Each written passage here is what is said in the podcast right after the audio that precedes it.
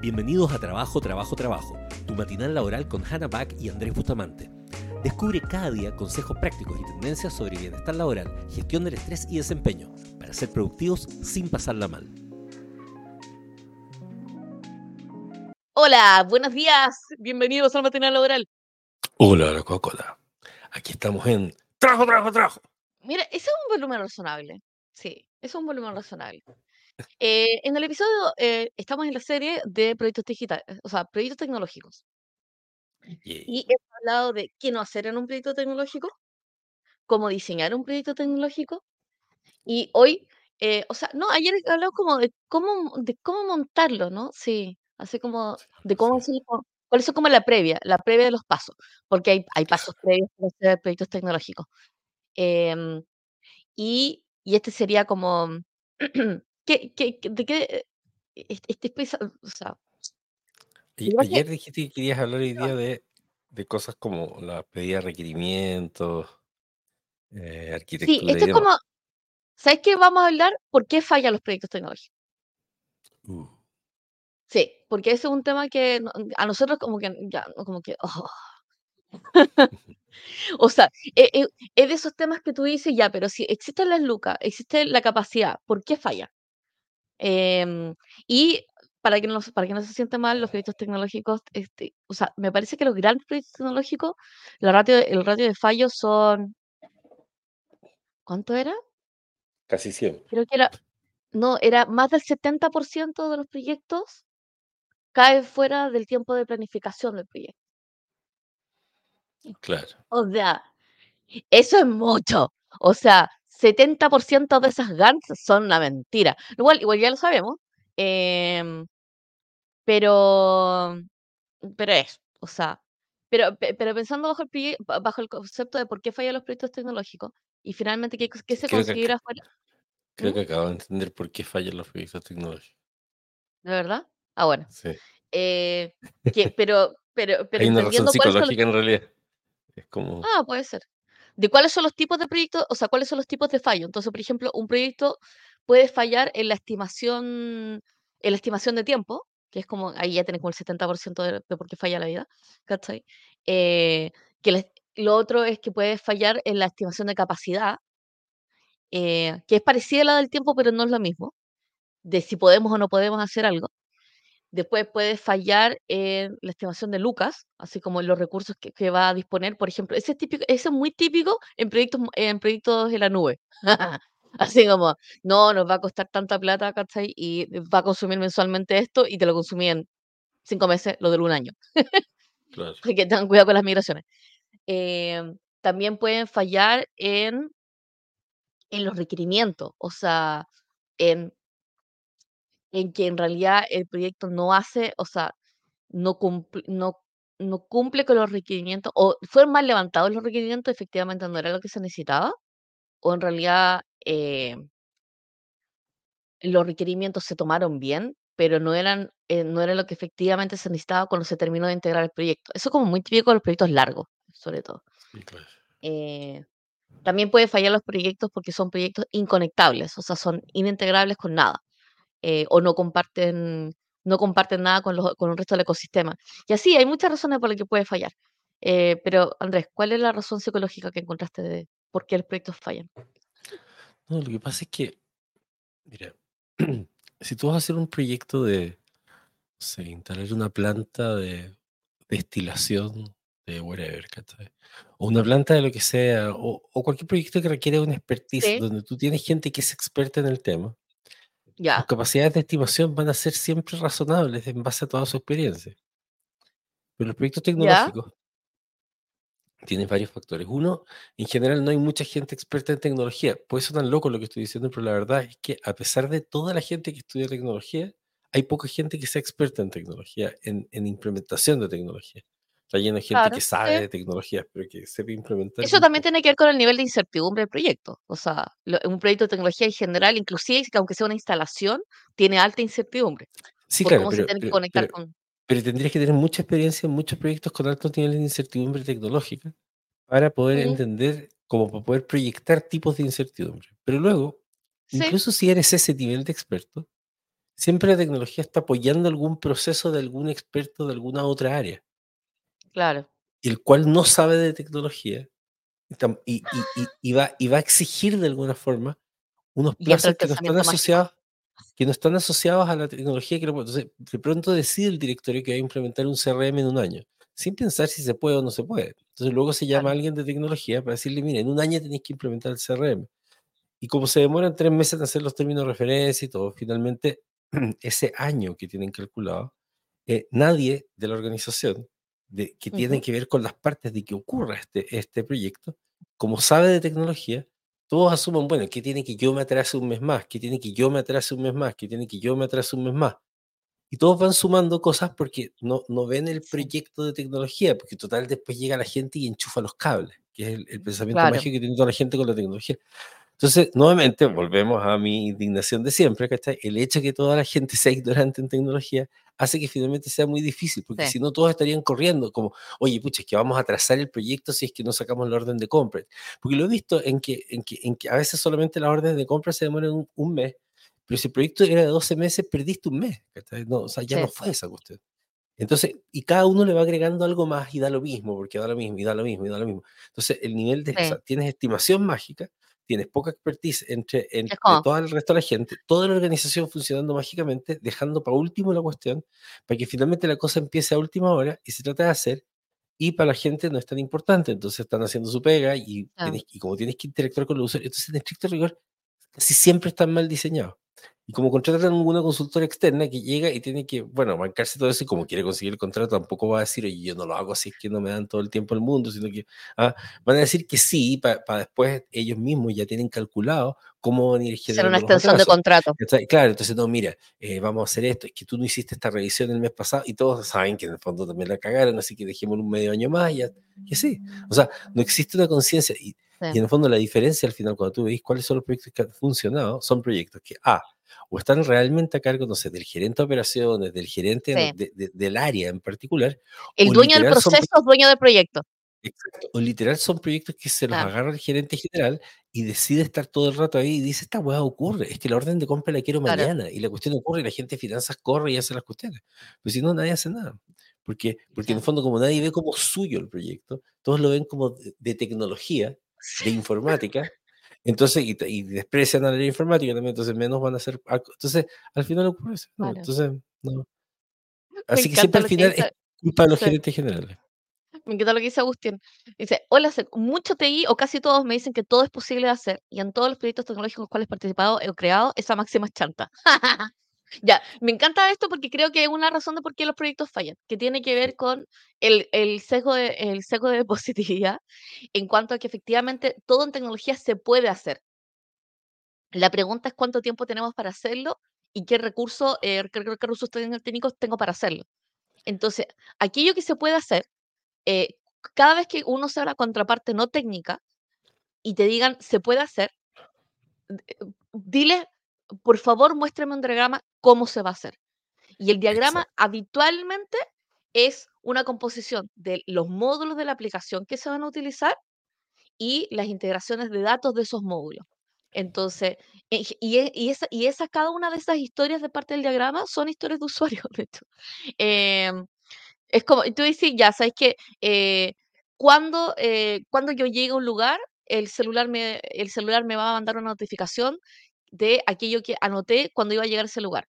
Para que ocurra ese evento, eh, e, el celular va a tener prendida la georreferencia, la geolocalización. Esa geolocalización va a tener una, una ¿cómo se llama Una celda, una malla, siempre se me olvida con. Ah, sí, eh, geofence. Una, una geofence y esa geofence le va a decir al celular que ya llegó al lugar y va a ir a buscar a la base de datos la, eh, el mensaje que tenía que salir cuando llegara esto. Pero que los, los psicóticos que en el fondo. si, no, te lo explican así, es como no se puede, porque significa que no te imaginaste el proceso. Todo se puede. Cuando, ¿Cuánto tiempo te vas a demorar? Y, también como tienes que saber todo eso. Porque, porque, porque es el, la parte, la parte de la máxima chanta. Espérate, espérate. Lo que pasa es que no es que no lo sé. Lo que pasa es que no necesariamente, cuando, por ejemplo, cuando algo les gusta al, al equipo de tecnología, no estiman el esfuerzo y todos los componentes pequeños que va a requerir. Entonces, si es un equipo muy, o sea, si es un equipo muy avanzado, muy experimentado, ese equipo va a conocer los componentes y te va a decir cuánto riesgo hay y cuánto tiempo se van a demorar. Si es simplemente un equipo motivado, no va a saber y te va a estimar mal porque está estimando mal los pedazos chicos. Exacto. Tiene, o sea, tiene que ver con los pedazos chicos. Entonces, eh, ¿dónde, d- ¿dónde está ese mismo, ese mismo sesgo con los, con los product owner? Porque los product owner, ellos ven ticket pasar, pero no ven que cuando un ticket se levanta y cuando estoy resolviendo una, una historia de usuario, tengo que hacer mil cosas más. Por ejemplo, que un, uno, uno de mis módulos no choque con todo el resto de los otros, otros módulos. Claro, claro.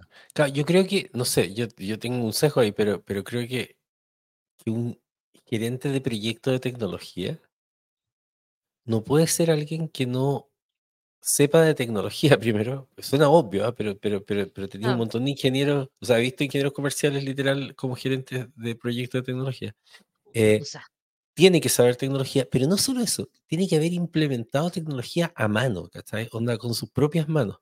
Como que en ese mundo de la tecnología tiene que pasar así porque en el fondo lo que tú o dices, sea, cuando, cuando efectivamente todo se puede hacer en tecnología, de todas maneras, o sea, eso está claro. Hoy día imagínate con la inteligencia ge- generativa te queda claro, ¿cachai? O sea, dime cualquier cosa y te voy a decir cómo ah, hacerla.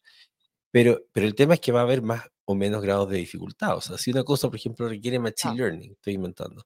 eh, sí, ¿está lleno de algoritmos de Machine Learning? Sí, estamos de acuerdo. sí, Pero para implementar Machine Learning, primero tenéis que encontrar a una de las tal vez 20 personas que hay en Chile que realmente saben de Machine Learning, poder contratar a una de esas personas que no va a poner una línea de código, sino que te va a dar la agua conceptual. Por lo tanto, sí, luego tenéis que contratar a cuatro personas en Python que sepan Machine Learning y luego de eso va a tener que entrenar datos durante seis meses. O sea, sí, puedo meterle Machine Learning al proyecto. O sea, cuando tenía esta startup, o estás, no, es que le vamos a meter Machine Learning, esta cuestión y todo, es todo lo que te acabo de decir. Ya sea, son cuatro meses los que no va a tener ni un resultado. Ah, y con cuatro personas contratadas más un consultor carísimo. Entonces, ah, pero eso, eso no lo estiman porque ese jefe de proyecto o, nunca ha implementado Machine Learning, nunca ha armado un, un prototipo en eso. ¿cachai? Entonces, claro, creo que, creo que, creo que esa, eh, por eso son tan exclusivos y, y claro, y tenéis que estar dispuesto a pagar un gerente de, de proyecto tecnológico que tenga ese nivel de experiencia. Ah, y que claro. Ahora, Porque el nivel de experiencia, pero igual el nivel de experiencia, a ver, tú puedes tener un, un experto en CRM y aún así que el proyecto falle, de, el proyecto CRM. Y eso lo hemos visto. Sí, Y es claro. porque, es porque los proyectos de tecnología per se son de alta, son alta incertidumbre. Y yo, es como, o sea, Claro, evidentemente, pero, pero, pero es por la evidentemente falta de control. Ojo, ojo que, que, que hay que tener cuidado con qué lo que es, porque ¿qué es la incertidumbre? La incertidumbre tiene que ver con, con, con caos generalmente, ¿no es cierto? O entropías que se generan cuando las cosas son no, pues incertidumbre, innata- incertidumbre es algo que tú puedas planificar, entrópicas. Tú puedes planificar, pero no necesariamente sabes el outcome. Eso es una incertidumbre, Sí, pero, pero, pero, pero Entonces, ¿por qué uno no como, por sabe el ejemplo, outcome puedo, de las cosas? ya, pero ejemplo, yo puedo tener un módulo, o eh, puedo tener el módulo, el módulo de ficha de clientes, ¿cachai? En Microsoft Dynamics. Ya, ¿sí? Súper certidumbre, me sé, o sea, sé cuál es la estructura de base de datos, sé lo que, sé lo que puede hacer y lo que no puede hacer ese módulo y todo. Pero ¿cuál es mi incertidumbre? Mi incertidumbre puede ser que en realidad la ficha que tengo instalada en Dynamics, uno, no calza con los datos que tiene, dos, no sé dónde están esos datos con los que me tengo que conectar con el cubito de datos, ¿cachai? Eh, y eh, quizás eh, la configuración de la ficha va a ser distinta, así que en realidad no sé cuántos cambios va a sufrir ese módulo que ya ya. conozco. A eso me refiero con No, po, incertidumbre. no, pero, pero, pero O esa sea, incertidumbre está, es justamente pasa, todo lo que acaba de decir pasa, pero está mal que pase. Porque, Ah, pero no ¿por estoy no o sea, no se, no, yo no, no po, estoy no, justificando pero- gente. No, no, a lo que voy es que, lo que voy es que, es que eso demuestra cuán malos son las personas que trabajan en tecnología, porque en el fondo, cuando toca, lo que toca decir, ¿qué es lo que pasa?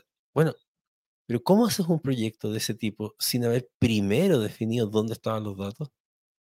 ¿Por qué no llegaste a un ah, acuerdo total porque respecto a cómo tenía que ser la ficha de, de- de cliente? es Porque que, si yo llego a esos acuerdos, si yo, si yo defino todo eso desde el inicio, no tendría, entonces yo, yo quito incertidumbre. La incertidumbre es algo fantasioso. La incertidumbre es falsa, se los digo a todos. O sea, siempre que ustedes digan que está sí, lleno de incertidumbre, no, no. La incertidumbre es, o sea, llega un tifón, la incertidumbre llega un maremoto, la incertidumbre es, ya, llega pero un... no, pero, pero siendo, siendo, siendo realista, siendo realistas, principales razones de incertidumbre que hemos visto. Gente no toma, gente de la operación no tomando decisiones. Cuando estás haciendo un proyecto tecnológico tienes que estar tomando decisiones co- constantemente. ¿Es rojo o es verde? No me sirve el, mmm, ponle cualquier cosa, después lo cambiamos. Ya, ese gusto no sirve. A menos de que quieras generarle color irritable a, la persona de tecnología. O sea, siempre tienes que seleccionado el cargo. Siempre tienes que tomar, estar tomando decisiones. Lo otro es, eh, lo otro tiene que ver con conocimiento del proceso, definitivamente. O sea, eh, si no conoces el proceso, da lo mismo cuánta gente de tecnología tengas si un experto de proceso no está ahí. Porque después llegan y dicen, no, nosotros no lo hacemos así. No, en realidad esto se conecta con otro sistema. No, en realidad es como, esto ya no lo preguntamos. Y es como, ya, ¿y por qué la documentación está? Ah, lo que pasa es que no lo habíamos, no lo habíamos actualizado. Y dice, pero que, que todo es abordable. No, pero si no estoy diciendo que, no estoy diciendo que no sea abordable. O sea, si no fuera abordable, no, estaríamos hablando de este tema. Claro, pero la, pregunta es por qué, a mí lo que me sorprende, porque, porque en, los proyectos tecnológicos hay ingenieros, ¿cachai? Entonces, tenemos, que los, e, tenemos que los edificios, ¿por qué no se caen los edificios? No se caen porque se hace, se hace lo que se llama ingeniería concurrente, que es el concepto de ingeniería eh. concurrente, ah, donde básicamente está trabajando la gente de piping, la gente de, eléctrica, la gente civil, todos al mismo tiempo en una cuestión compartida viendo los planos. Esto ocurre hace 30 años atrás en Chile, y entonces obviamente el edificio no se cae, no explota, ¿cachai? Todos los, hay un par que se cae, pero, pero en general no pasa. Eh, porque, obvio, porque el costo, el riesgo es gigante. Pero es lo mismo pasa con la tecnología al final. puede ser un costo que la empresa puede quebrar, ¿cachai? ¿Por qué no se hace ingeniería concurrente? O sea, ¿por qué si para hacer un edificio me preocupo, ¿cachai? De, no sé, las condiciones del viento, del terreno, hago un estudio del suelo. ¿Tú, ¿cachai? Que es el concepto, en el fondo hay que aplicar lo mismo. Si hacía un estudio del suelo para que no se caiga el suelo, no puedes decir, ah, es que nunca pensé que, que, había unas dunas acá. Y las dunas entonces, bueno, oh, sí, oh, wait, parece que eso sí pasa. Pero, ¿no es cierto? Pero imagínate, toda, la, toda la gente se... estoy pensando, estoy pensando por qué no ocurre de los huevones de las dunas. Pero no se ríen de la gente que hace software de basura, ¿cachai? No, por supuesto que nos reímos. O sea, yo me río, pero al infinito. No, eh, no, estoy pensando, creo que, creo que tiene que ver con parte de lo que está diciendo Agustín. Es un temazo para mí es la cantidad de apps que son creadas por personas que piensan como usuarios y no gastan nada de tecnología y ahí llegan a un festín para quienes se topan con ellos. Recuerdo los talleres mecánicos chanta. Ya, eh, que una persona conceptualice una app a nivel de usuario no está mal. O sea, de hecho, normalmente eh, las grandes épicas, eh, las grandes épicas se hacen desde el punto de vista de un usuario. Ahora, ¿cuál es el rollo? Tú puedes tener, tú puedes ser el fundador de una app, eh, no sé, estoy pensando en una app simple. Chile Mosaico. cualquier app. entonces, pienso la app, pienso eh, pienso las funcionalidades que va a tener, eh, pienso lo que quiero que haga, Y después eso se transforma en un primer documento, ¿sí? Ese primer documento tiene que tener como reglas, ¿cachai? Por ejemplo, los roles, las funcionalidades, las pantallas, mínimo el menú, ¿cachai? Mínimo con qué se integra. Y después el equipo de tecnología, y esto es como, eh, como sería en Scrum, ¿cachai? El equipo de tecnología, el Scrum Master, o sea, es como un product owner. ¿Puedes tener product owners que no saben de tecnología? Sí. ¿Es una buena idea? No. No, claro. ¿Por qué? Porque te vaya a demorar siglo. De hecho, esa es la razón de por qué ahora están de moda los technical product owners. Y si eres un product owner que no sabe tecnología, eres un peligro andante. Eh, o sea, más que un peligro andante, eh, básicamente retrasan muchas cosas. Eh, pero pensamos que ese ser humano no sabe de tecnología, pero sí sabe del proceso. Entonces, un product owner que no sabe nada, nada de tecnología, tiene que ser experto en el proceso porque si no, ¿para qué te traje? Porque si no, como no sabe nada del proceso, va a subestimar, sobreestimar. No va a saber cuál es la dificultad real de cada una de las tarjetitas. Porque, pues, dependiendo de cuán psicóticos sean, ¿cachai? Le ponen como puntitos a las tarjetitas y los puntitos pueden ser cualquier cosa, francamente. Entre que el Scrum Master realmente no sabe el peso de los puntitos y pueden tener también un equipo de desarrollo super gin que se queda callado porque había también como que los equipos de desarrollo tienen esta cosa como de desesperanza aprendida. Entonces dice, o sea, da lo mismo si alegamos porque no nos van a escuchar. Entonces dejan que ciertas cosas pasen y ahí salen las aberraciones. Ahora, ahora, lo que dice, lo que dice Agustín también es, interesante porque, porque, tenemos, porque, tenemos dos mundos de la tecnología. Bueno, hay más, pero obviamente si queremos separarlos en, en, en los más típicos, sería el mundo de la tecnología que implementa una empresa que ya existe pero luego está mm. también el mundo de la startup, que es el que más me encanta porque, porque es como chilo mosaicos. Entonces es como, como que tenéis al, al, genio, ¿no es cierto? Al, al, al, futuro Steve Jobs que decide que se le ocurrió, ¿cachai? Eh, en nuestra época, ¿te acuerdas? Era como, bueno, ¿tú cachai que más del 90% de la gente tiene perro? imagínate Facebook Meet Perros. El Facebook de los perros, ¿cachai? ¿Cuántos Facebook de los perros salieron? Me está dando así como, ¿cachai? Esas, esas imágenes de Vietnam. De Vietnam, claro, exacto. sí. porque yo traje demasiados años con Trek. Sí, pues. Pero sí, Entonces, entonces, ese weón iba, entonces se conseguía su CTO, ¿cachai? Entonces su CTO era un weón así súper eh, amoroso, qué sé yo, sabía mucho de tecnología, bastante neurodivergente generalmente, y entonces va y le cuenta esta historia. Entonces él, por supuesto, Ah. encuentra ignorante a su CEO, ah, y le dice, ya, sí, sí, esto se puede hacer, obvio que se puede hacer, porque tiene la cosa del orgullo, que así que sí, obvio que se puede hacer, se va a hacer, lo vamos a hacer con Ruby, ¿cachai? Conectado a una tecnología no sé cuánto, con Telex, ¿cachai? Y va a ser un servidor que se va a hacer con, con Node.js. Entonces el otro que no entendió nada le dice, dale, ¿cachai? Entonces él va y construye un- esta, esta, esta visión que tiene del Facebook de los perros, ¿cachai? Le hace un. Facebook de los perros, ¿cachai? Pero, pero, pero el sitio no tiene perros, o sea, así que da lo mismo, pero, pero se imagina que los perros... Y luego el CEO lo ve y dice, esta cuestión no sirve, tenéis que agregarle más aire, ¿cachai? Y tenéis que agregarle un poco más de contexto y de dinamismo. Usted Wow. no sabe qué es lo que es contexto, aire y dinamismo. Entonces, y, y esa es la aplicación que financia Corp.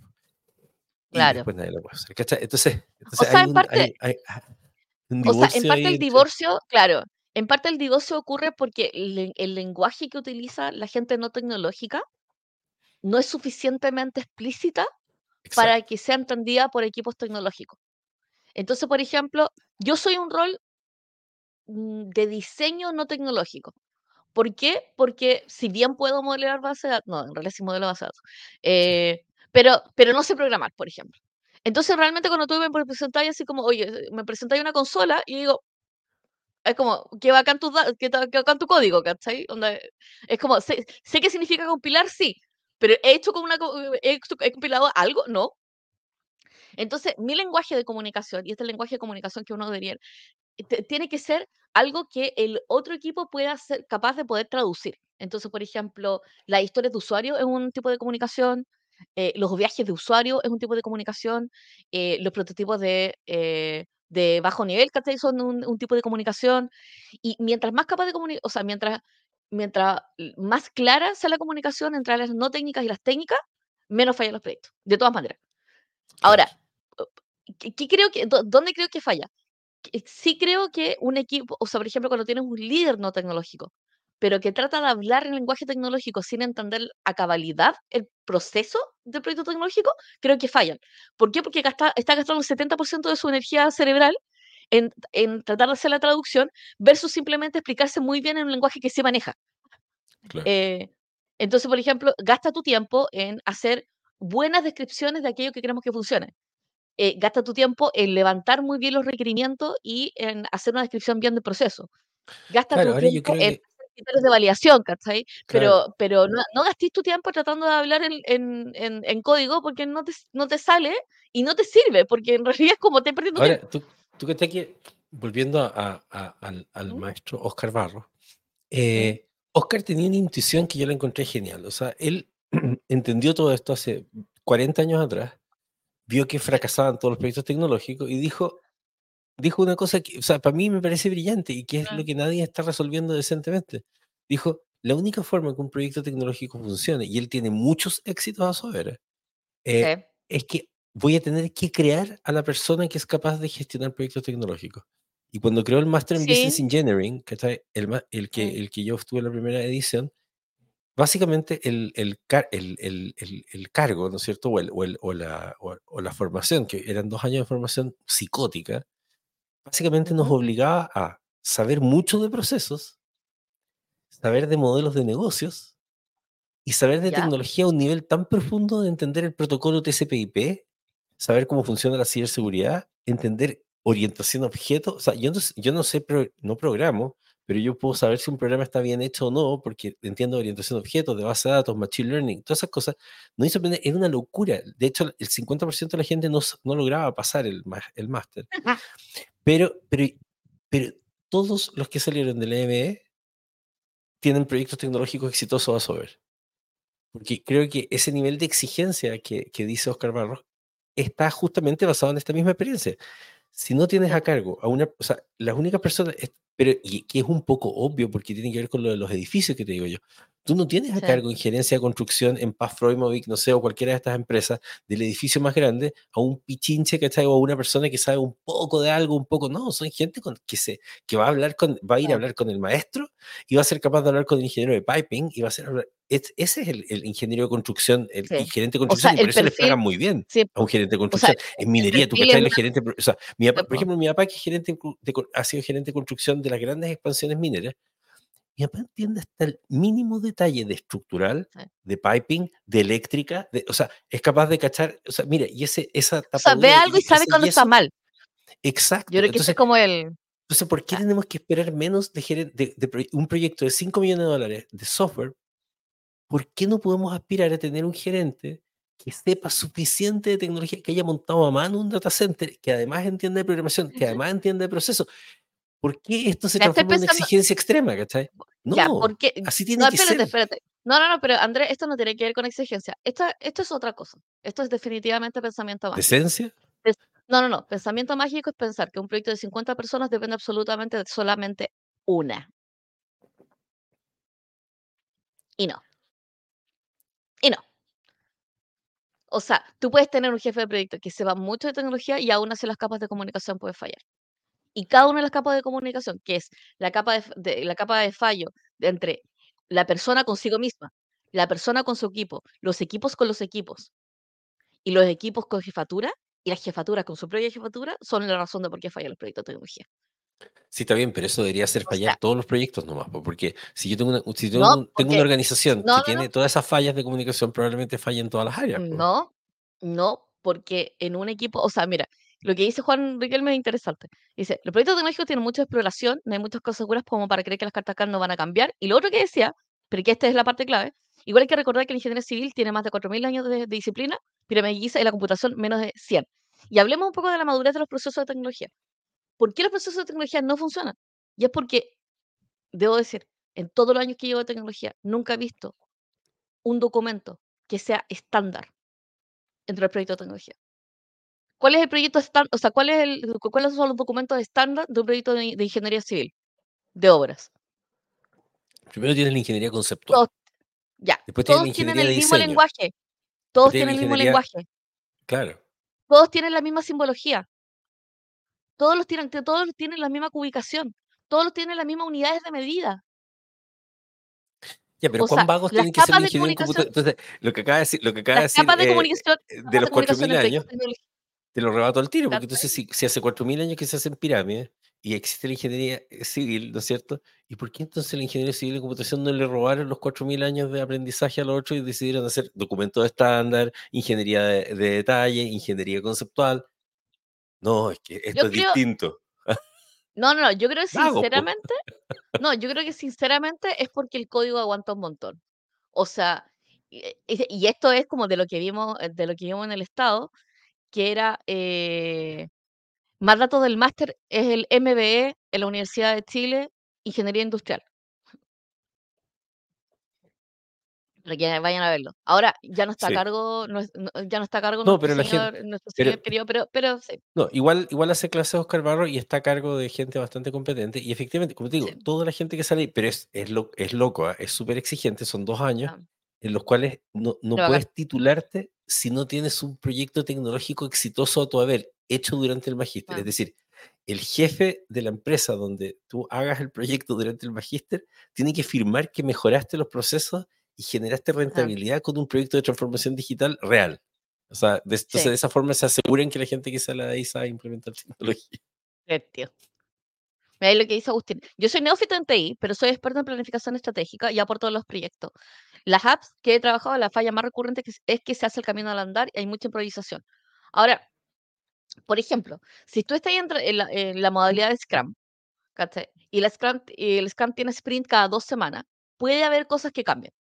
O sea, y yo creo que, o sea, el tema de la improvisación, o sea, el, el- el tema de la improvisación ocurre porque ante una pregunta de tecnología, realmente hay muchas maneras de responder una misma pregunta. Claro.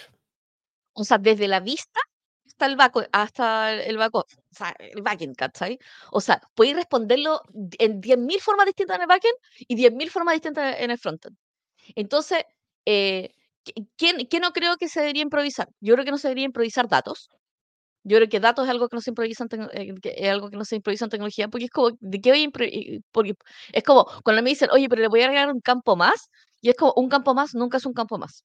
Eso es como, improvisar en datos es como un super no-no. Em, después, ¿qué no, ¿qué no deberías improvisar?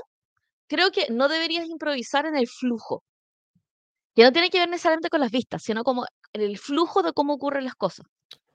Eh, ¿Por qué? Porque cuando empecé a improvisar ahí, es como, ah, no, pero esto va antes de esto. Ah, no, pero esto después va, después va esto. No, pero cuando ocurre esto, ocurre esto. Ya, ese flujo no puede ser en improvisación porque básicamente el equipo de tecnología te va a querer matar.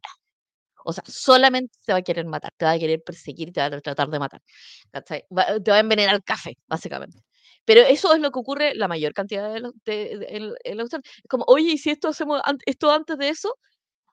Por lo cual, yo te diría que los equipos no tecnológicos tienen que hacer su pega antes de que pasen a manos tecnológicas. Y son estas típicas conversaciones que la gente no quiere tener porque lo resolvemos en el camino.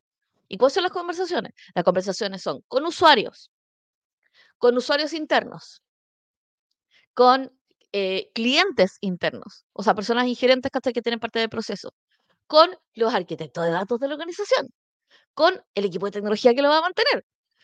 Con los, o sea, con el requiriente, con la persona que, con el área que pidió el, proyecto, ¿cachai? Y cuando tenéis todo eso, todo eso, ahí podéis mandar a, me gustaría que pasara esto.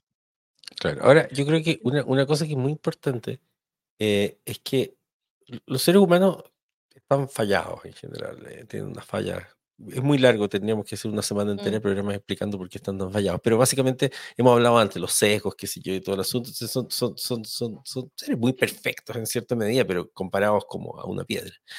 Entonces, creo que lo más importante es también, eh, tiene que ver con el liderazgo al final. Eh, los mm. proyectos ya sea tecnológico, y cuando digo tecnológico puede ser también la implementación de un nuevo proceso de refrigeración, puede ser algo que tiene que ver muy con la, o sea, no, necesariamente un CRM, ¿cachai? en el fondo, claro, cualquier, eh, un cambio de, no sé, le vamos a pasar de, hacer productos no veganos a productos veganos, eh, cualquier cosa que requiera en el fondo de, una gestión del cambio.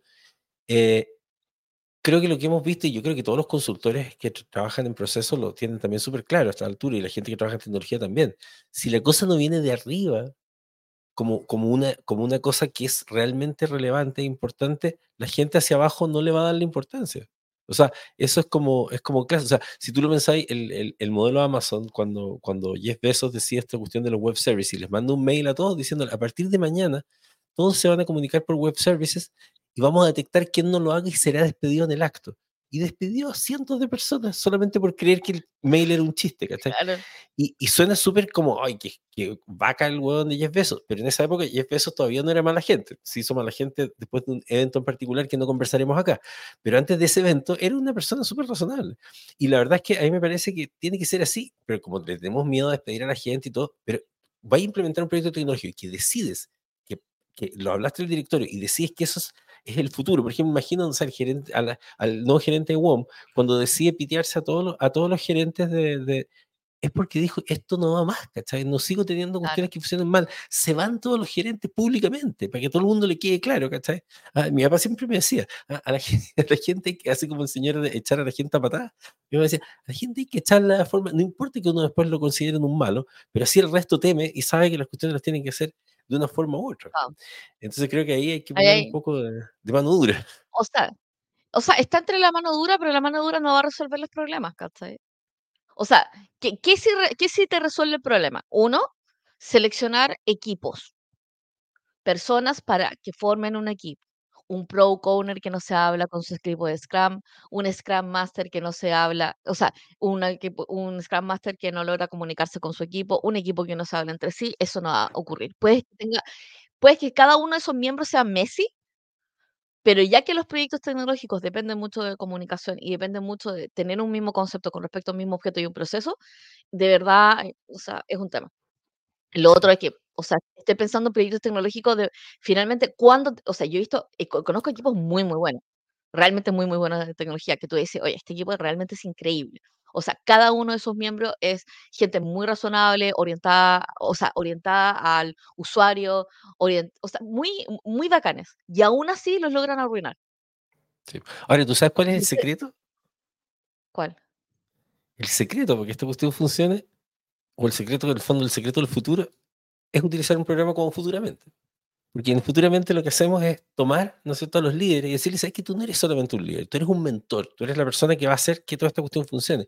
Y cuando pones la responsabilidad de generar una cultura, porque un mentor finalmente genera una cultura y hace que las cosas pasen de una determinada manera, generas un vínculo entre ese conocimiento, esa forma de hacer las cosas y un, y un involucramiento con el proyecto. Ahora, esto tiene que ir a distintos niveles. Por un lado, ¿no es cierto? Y por eso tenemos el mentor, ¿no es cierto?, que sería para el líder, ah, que se transforma en un mentor y que entiende, o sea, le entregamos herramientas para que gestione el talento, para que gestione las nuevas generaciones, para que sepa hacer retroalimentación, para que integre la capa de tecnología. el trabajo.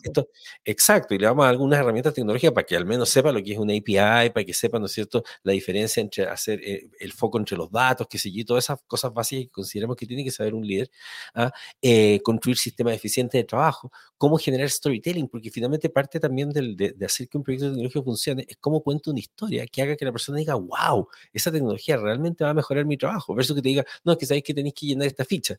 No es lo mismo llenar una ficha que decir, esto va a permitir que una persona sea feliz, claro, exacto.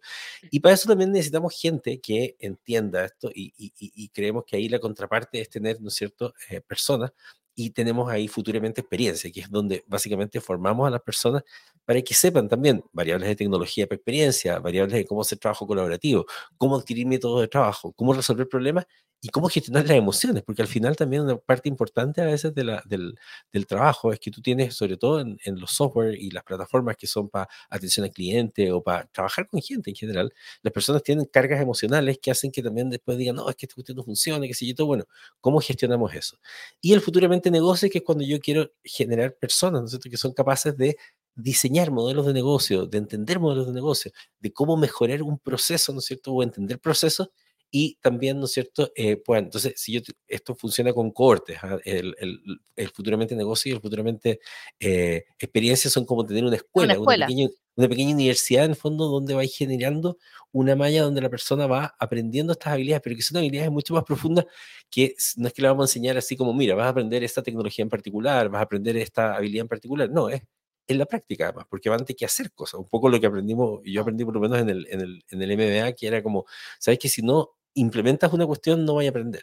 Ah, así que, ya saben, esta, tenemos estas tres cuestiones que yo creo que hacen un, ecosistema interesante. Están teniendo alguno de estos, están teniendo algunos de estos problemas, por, lo menos el, de tecnología se puede resolver con el futuramente mentor. Justamente fue, fue, fue, creado e inventado a partir de nuestra desesperanza, ¿no es cierto?, de haber visto cientos de proyectos en este formato. Estaba preguntando eh, Austin, que es una súper buena pregunta. ¿Quién debería en un proyecto liderar el Scrum?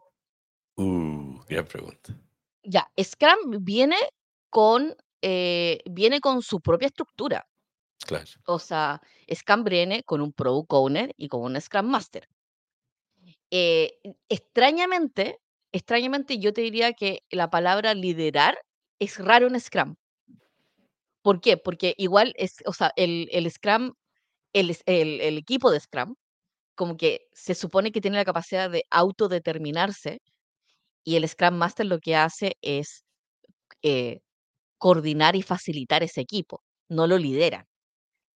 Y el Pro Owner lidera el producto, no lidera el equipo. Entonces, cuando uno hace la traducción, cuando uno hace la traducción a sistemas tradicionales de gestión y toma y lo hace hacia y lo pasa a metodologías ágiles, siempre, eh, siempre uno trata de como llevar la responsabilidad, ¿sí? Y yo siempre he escuchado así como, no, lo que pasa es que el equipo de desarrollo no se hizo responsable. No se puede hacer responsable si no es capaz de autodeterminar cómo se va a construir algo. O sea, no, no se puede ser responsable porque básicamente es como, oye, pero hagan esto, ya, pero nosotros creemos que no está bien esto, pero háganlo igual. Entonces tú te responsabilizas. Y ese es el ciclo que ocurre negativo del Scrum, donde finalmente el Pro por, por, por pedir pelotudeces, eh, y, el Scrum, y el Scrum Master por dejar que ocurra, y, y el, el, Scrum Dev finalmente por básicamente no, no responsabilizarse y no tomar, eh, no tomar propiedad eh, sobre esto, básicamente ocurre un proyecto estúpido bajo Scrum. ahora, ahora yo creo, que el tema de la O sea, autodeterminación, mira, si hay algo que llevamos años, años, años, que te juro que a mí ya sí, me agota, que es como en el mundo del liderazgo y de la gestión de proyectos, desde chico que estoy escuchando ¿ah? este concepto de la autodeterminación, la importancia de la autodeterminación y los equipos autodeterminados y todo. Yo les voy a contar algo. ¿ah? Desde que el mundo es mundo, ¿Mm? han habido líderes jefe. y, y los países tienen presidentes, jefes, gobernadores y todo. En, en Suiza, tú sabes que jefe, hay, hay una, Suiza funciona como, como federal, ¿ah? Pero peor, porque son realmente demasiado independientes, tienen leyes distintas entre cada cantón, ¿cachai? Y es una cuestión Sí, sí, caótica. Entonces ya eso es un caos, pero luego tienes, tienes un cantón en particular en Suiza donde todo se hace con democracia deliberativa, todo. Entonces todo el pueblo todos va a la plaza, todo, todas las semanas el pueblo completo va a Sí, una plaza para tomar decisiones como si se corta el pasto o no se corta el pasto. El nivel de lentitud con que ya. ocurre todo en ese pueblo es terrible. La gente es relativamente relajada y feliz, ¿cachai? Si uno lo mira desde el punto de vista, sí, es interesante y bonito, hay unas vacas súper lindas, qué sé yo, todo.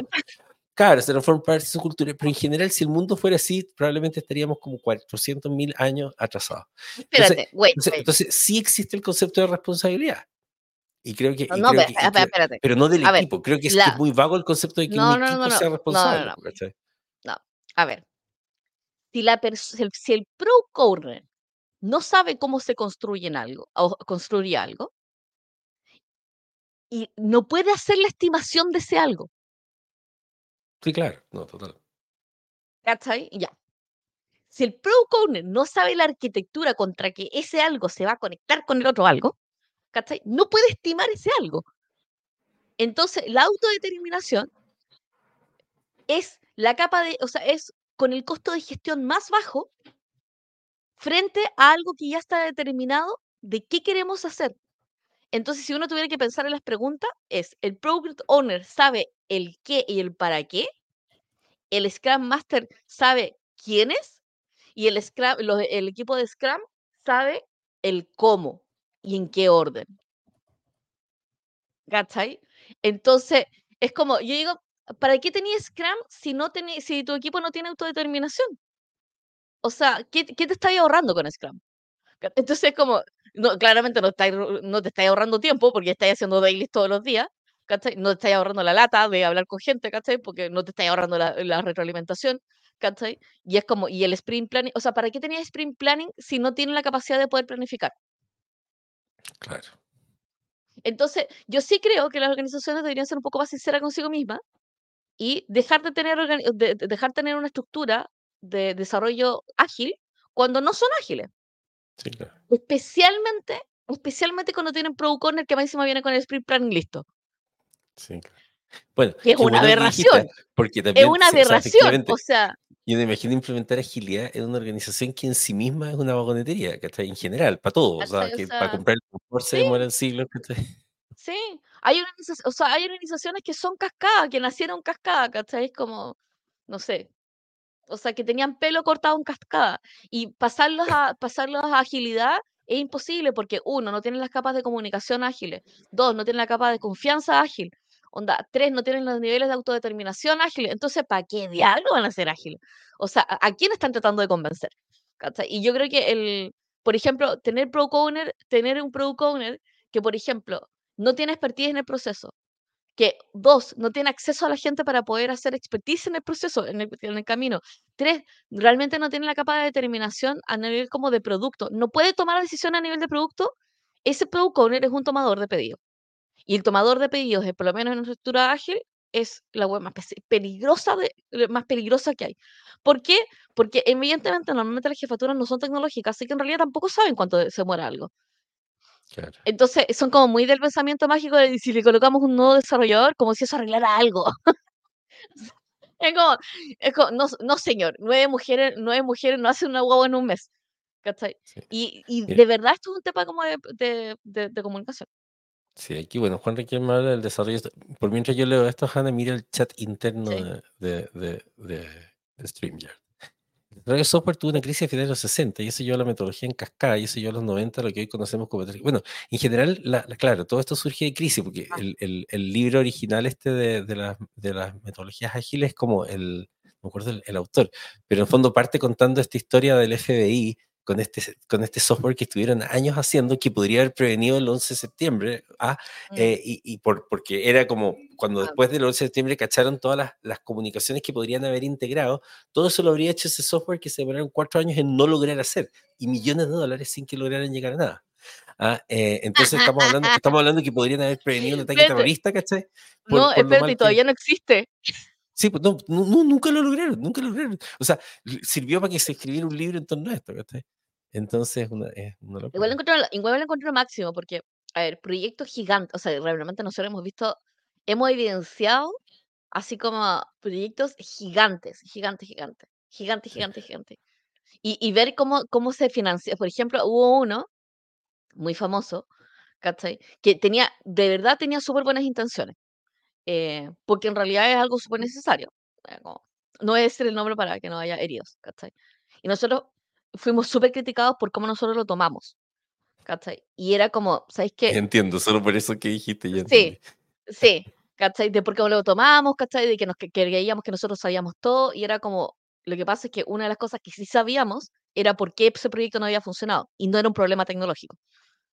Claro, Y que eso como que nunca- echando al 70% de la gente. Claro, pero Era no, un o piso sea, pero completo. que- claro, pero era porque ese proyecto, ese proyecto está bajo una premisa que en el gobierno nunca iba a ocurrir, Claro, porque estaba en el lugar equivocado.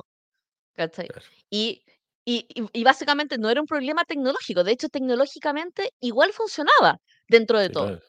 pero la premisa política, normativa, hacía que fuera estúpido que estuvieras en ese, ministerio, y punto. Sí, claro. Ahora, el gobierno además funciona había, bajo la había, parte normativa.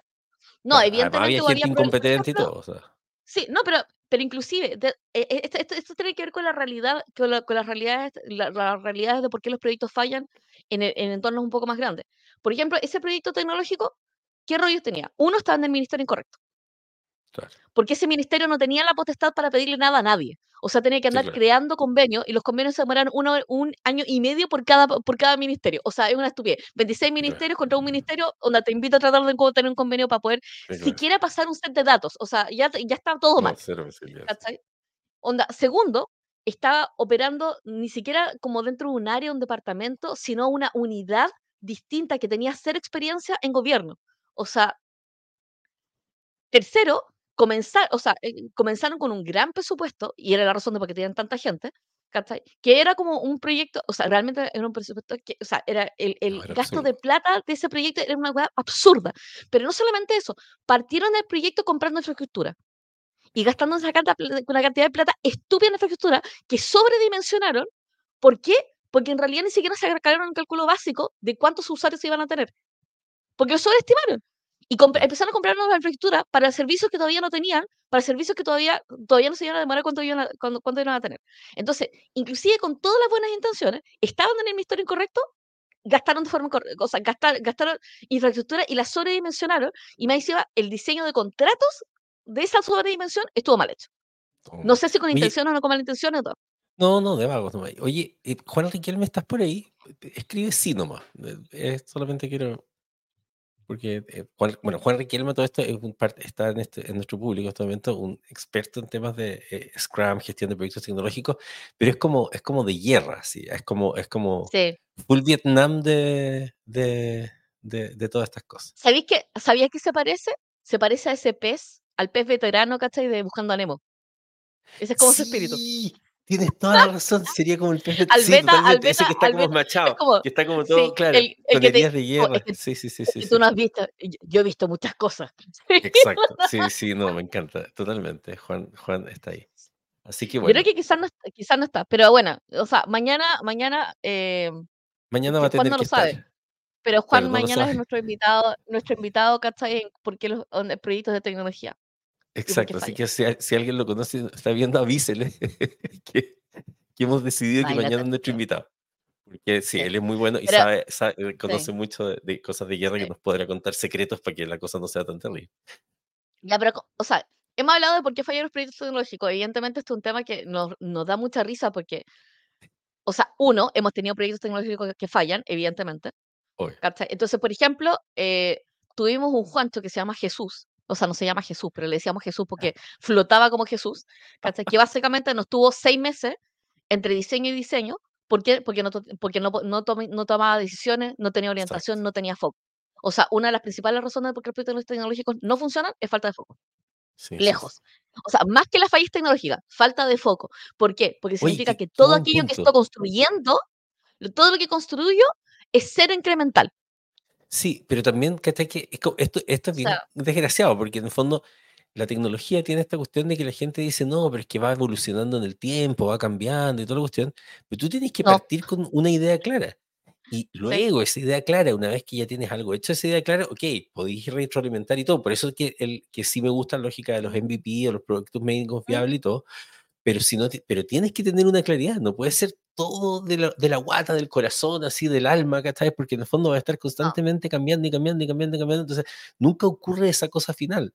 Entonces, y nunca termina, Entonces, como nunca termina, y de hecho, o sea, antes, y esto es muy divertido, los proyectos tecnológicos es mejor que sean lentos, lentos pero seguros, antes que rápidos pero estúpidos.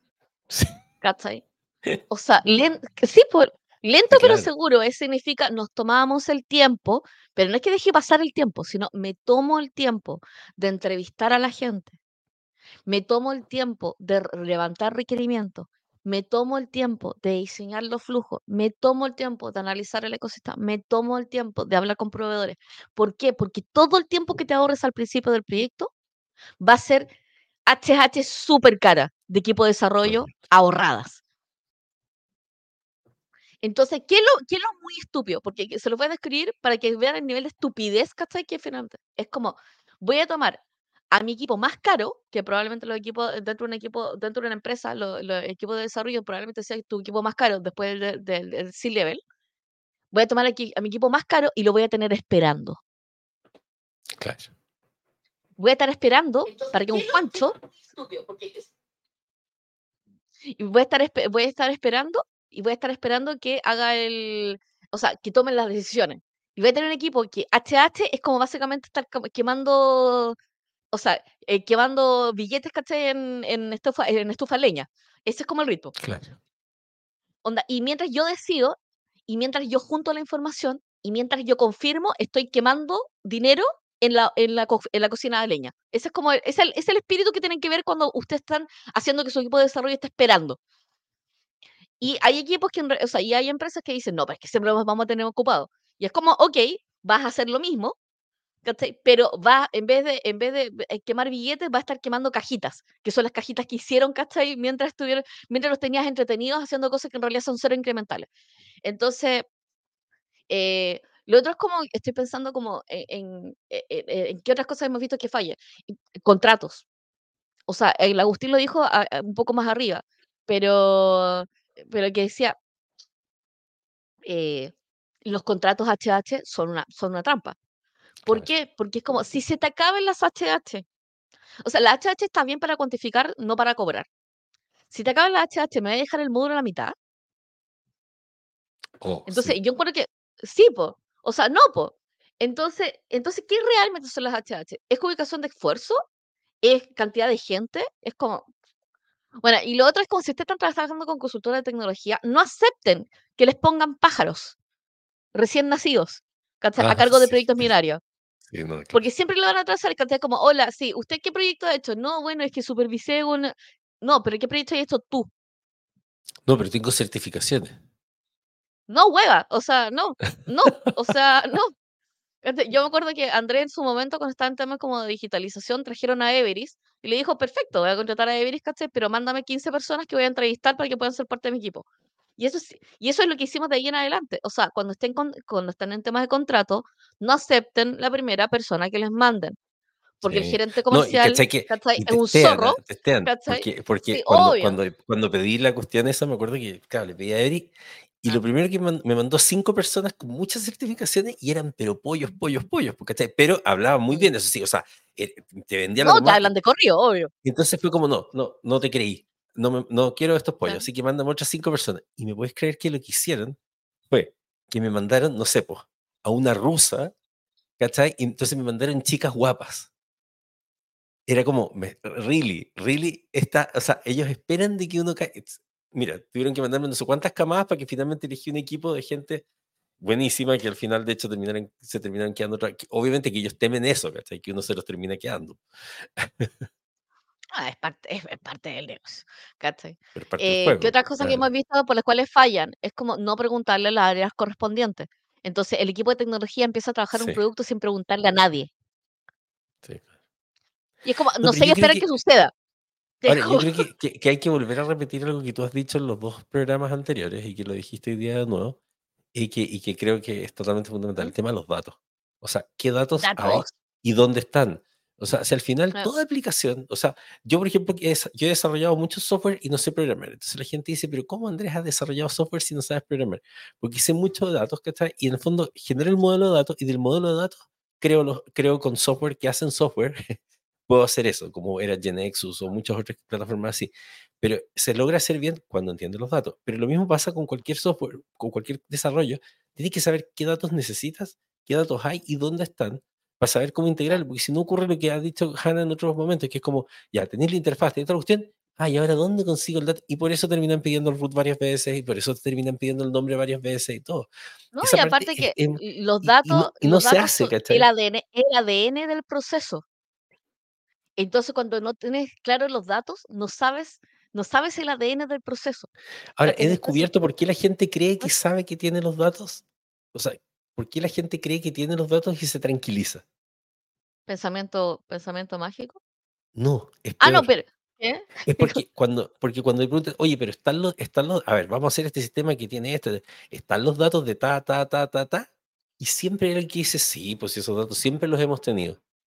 ¿Y por qué dice Ah. siempre los hemos tenido? No está mintiendo, ojo.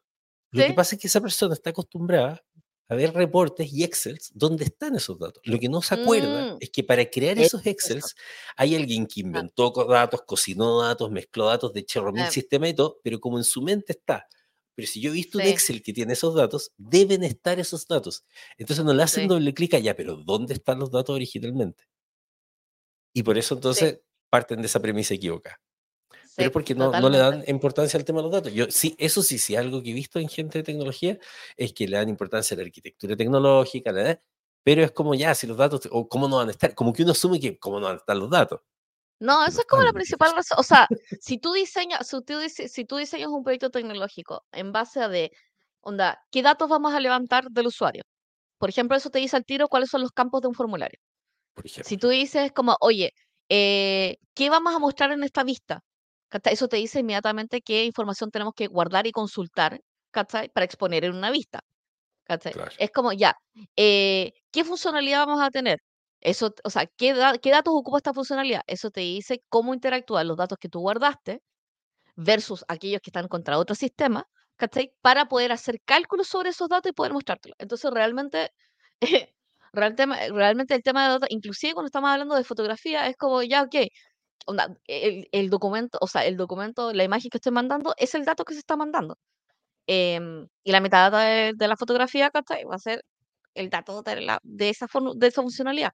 Y es como parte, como parte de ese ejercicio, o sea, de, de cómo nosotros queremos que, que funcione el proyecto. Ahora, em, bueno, esperamos que, que Juan nos responda, eh, pero mañana, mañana vamos a tener el viernes de invitados, donde entrevistamos a alguien que habitualmente eh, tiene imágenes de Vietnam cuando le Sí, hablamos del claro. tema. Sí. Así que eh, le queremos dar muchísimas, muchísimas gracias. Gracias por compartir, gracias por acompañarnos. Eh, este ha sido un episodio. Este, usted, normalmente nosotros tenemos nuestro biorritmo medio ace- acelerado, pero este tema en particular de por qué fallan los proyectos tecnológicos es como la razón de por qué dejamos de trabajar en transformación digital. Entonces, este es como, Sí, es no, como, es, sí, para ser súper sincero, eso sí. O sea, nosotros le estamos como, hablando de cosas que pueden hacer para evitar que esto pase, que se te y todo, pero lo decimos desde una posición donde renunciamos al tema. O sea, claro, o sea, como, dejamos de hablar, de- o sea, nuestra decisión fue no vamos a hacer más proyectos de transformación digital porque, porque tenemos salud mental que está, y como que no tenemos por qué pasarla sí, mal con no, es como que ya, no son. O sea, no quiero ir a pelear, no quiero ir a pelear contra un product owner que piense que puede cambiar los requerimientos cada cinco segundos. No quiero pelear contra un Scrum Master que le dice sí a todo, ¿cachai? O un Scrum Master que en realidad defiende a su equipo como si fueran sus pollos, pero no son sus pollos. No quiero hablar con Scrum Master, con, con, con el equipo de Scrum Dev porque me está cuestionando la funcionalidad, siendo que no ha visto la documentación con usuarios, ¿cachai? No quiere hablar con una organización que no quiere hablar con sus usuarios porque quiere, porque teme de que tengan miedo, ¿cachai? O se resistan. O sea, no quiero hablar con organizaciones que no, que no quieren hacer gestión del cambio cuando están, cuando están cambiando las siete pantallas que utilizan los pobres vendedores. Me da lata. Exacto. O sea, Sí, claro. O sea, si alguien nos preguntara la, la verdad de cuál es nuestro mejor consejo pa- para, para que los proyectos tecnológicos no sean un problema en tu vida, es no te hagas cargo de proyectos tecnológicos y hazte cargo de cualquier otra cosa. No, no, pero si te toca, si te toca hacerte cargo, ¿cachai? Aprende de tecnología. Sí, claro, sí, sí. No, O sepan sea, tecnología aprende y de datos. tecnología. Y entiendan de Ca- datos. De Entienden que los y datos, los datos son la Y, realidad. y- sí. Y puede ser muy autorreferente, pero nosotros, ten- los WAS, tenemos un, tenemos un programa que se llama We as a Service en nuestro YouTube, ¿cachai? que toca todos estos temas con un nivel de profundidad estúpido porque cada episodio duran dos horas. Estúpido, Ah, o sea, sí, no, sí, no- sí, si, va- sí. si va a nuestro, y hablamos de todo YouTube, esto. hay, hay un, hay un programa en particular de dos horas que se llama. Decencia en, en Arquitecturas Tecnológicas. Y el de Decencia en Arquitecturas Tecnológicas explica este tema de los datos, de los requerimientos, todo así en detalle. Son dos horas de, de- de diversión. ¿Para qué quiere? O sea, hay gente que lo, hay gente que lo ve como en, en cámara lenta. Pero eso, así que, bueno, esperamos que tengan un excelente, un excelente resto de semana, o mitad de semana, o whatever. Eh, espérate, no es mañana. Sí, Sí, pues sí es jueves. mañana es jueves. Mañana No, es pues hoy es jueves. No, no, hoy es jueves. Hoy es, ¿hoy es jueves? sí, Estoy perdida. Yo también me perdí, pero yo lo sé porque ah, justo tenía abierto el calendario nomás. Pero, Entonces, eh, mañana, pero mañana tenemos el mañana episodio, mañana tenemos el episodio de invitados con Juan. invitado. Con. Juan Riquelme. eh, y eh, bueno, ahí nos va a contar todas las peripecias de, de Scam, pero también ha trabajado otro, otro o, o sea, bajo metodología ágil, pero de por, qué, de por qué fallan los proyectos tecnológicos, da real. Así que muchísimas gracias, gracias, gracias siempre mucho por comentar, gracias por acompañarnos y nos Sí. vemos en la siguiente edición de mañana con el invitado Juan Riquelme, eh, aquí en Matinal Laboral. Trabajo. Adiós. Ah, y los episodios están, que han grabados, por cierto. ¿Está en YouTube. el señor de trabajo, trabajo, trabajo? Yo creo que no, porque él era como en los 90 y él sigue ya tenía como 50 y algo años. O sea, puede que esté vivo. Sí. Es que lo voy a investigar. Podría investigarlo, ya. porque un día lo podemos traer, Sí. así, porque él diga trabajo, trabajo, Exacto. trabajo. Sí, exacto. Me gusta. Ya.